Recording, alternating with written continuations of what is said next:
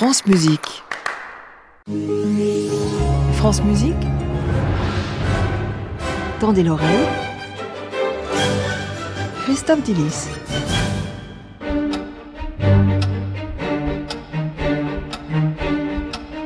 Bonjour Christophe. Bonjour Benoît, bonjour à tous. Alors bon, par certains côtés, vous êtes un, un dangereux gauchiste, on a pu le remarquer ces derniers temps, mais en fait, il paraît que vous ne l'avez pas toujours été. Pas toujours été, absolument. Je n'ai pas toujours été cet homme cool qui fait ses chroniques nu-pieds et habillé en lin. J'avais autrefois des idées très conservatrices, par exemple en musique sur la question de la barre de mesure. Vous savez, cette petite barre verticale qui permet de diviser la phrase musicale en différentes sections facilement identifiables qu'on appelle des mesures.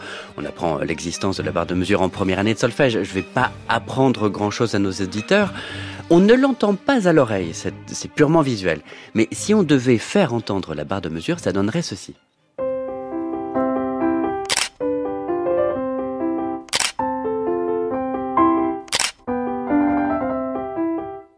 Et donc, alors quel lien avec vos idées conservatrices de, de jeunesse Euh, C'est arrivé pendant un cours d'histoire de la musique. La, la prof nous a dit Ah, mais vous savez, pour Claude Debussy, la barre de mesure était un barreau de prison.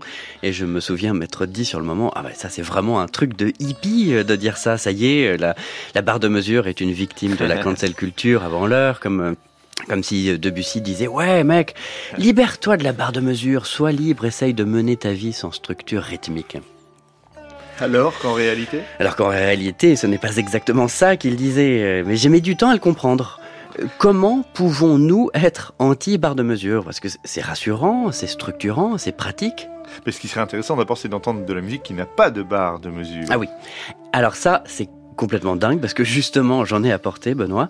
Euh, milieu euh, XVIIe siècle, Louis Couperin compose des préludes non mesurés et c'est assez marrant à écouter.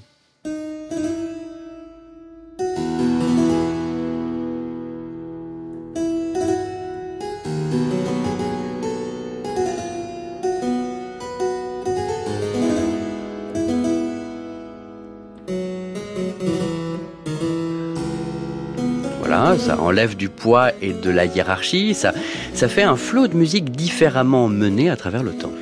Et où est alors, au fond, le, le danger de la barre de mesure?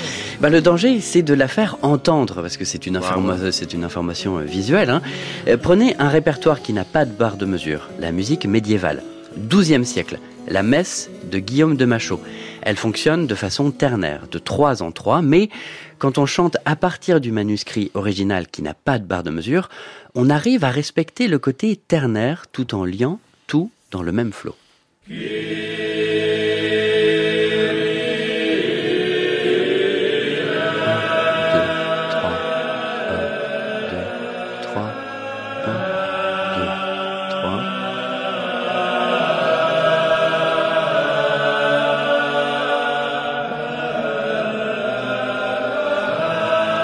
L'idée.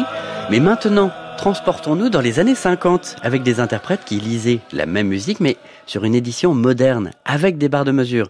Vous avez des accents qui marquent toutes les barres de mesure et ça dénature un peu la musique.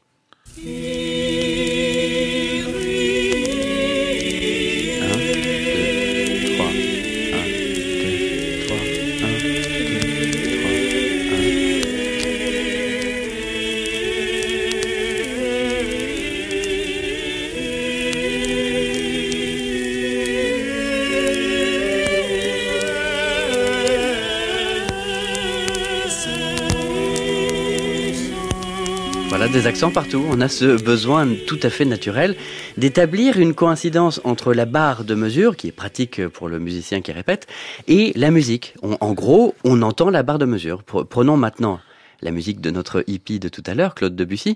Pour éviter l'aspect charcutant de la barre de mesure, il met une idée musicale nouvelle par mesure. Écoutez bien, chaque mesure amène une nouvelle musique. C'est fascinant.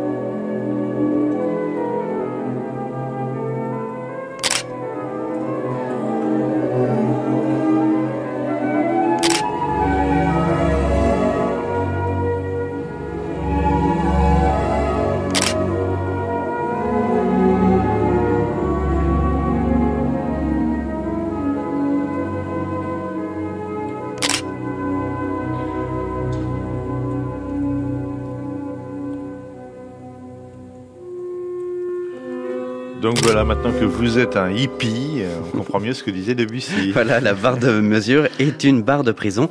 En tout cas, quand elle amène l'interprète ou le compositeur à chercher à tout prix une coïncidence très restrictive entre la musique et la division du temps musical marqué par la barre de mesure. Et voilà, écoutez toute la musique du Moyen Âge et du XXe siècle comme ça, c'est assez frappant hein, cette musique libérée de ce canevas. Stravinsky et Steve Reich sans barre de mesure quand même, hein, ça va, Oui. avoir du mal. Hein. Oui, et en même temps, c'est c'est- comme il changeait de, de signature rythmique à chaque mesure, Ouais. c'est finalement comme s'il n'y en avait pas. Eh ben bravo une fois de plus, mon cher Christophe. À réécouter sur francemusique.fr.